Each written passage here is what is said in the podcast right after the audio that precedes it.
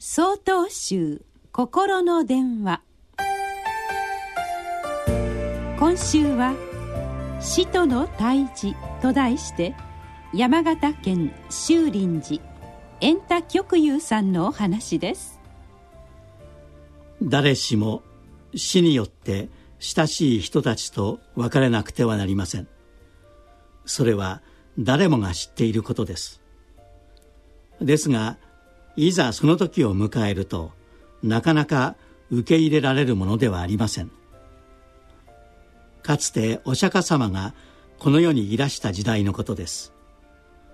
キサゴタミーという女性がおりました。彼女は生まれて間もない我が子を病気で亡くしてしまいました。しかし彼女は我が子の死を受け入れることができなかったのです。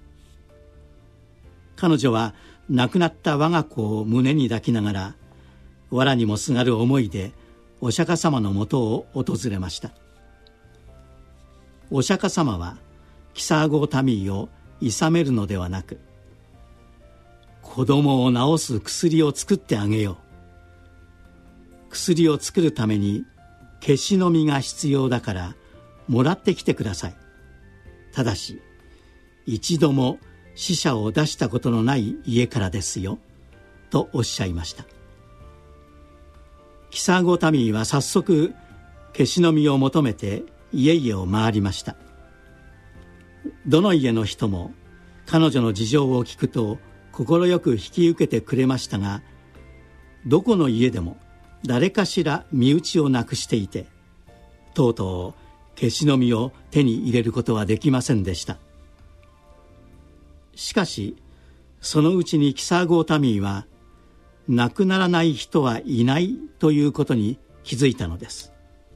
そしてそのことに気づいた時ようやく我が子の死を受け入れることができました。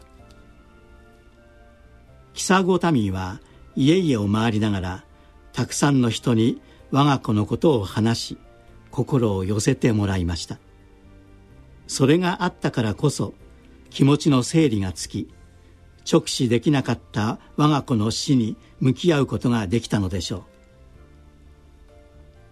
一人では受け入れられない親しい者との別れも人との触れ合いや人からの支えによって受け入れる力を売ることもできるのです。なお6月28日よりお話が変わります。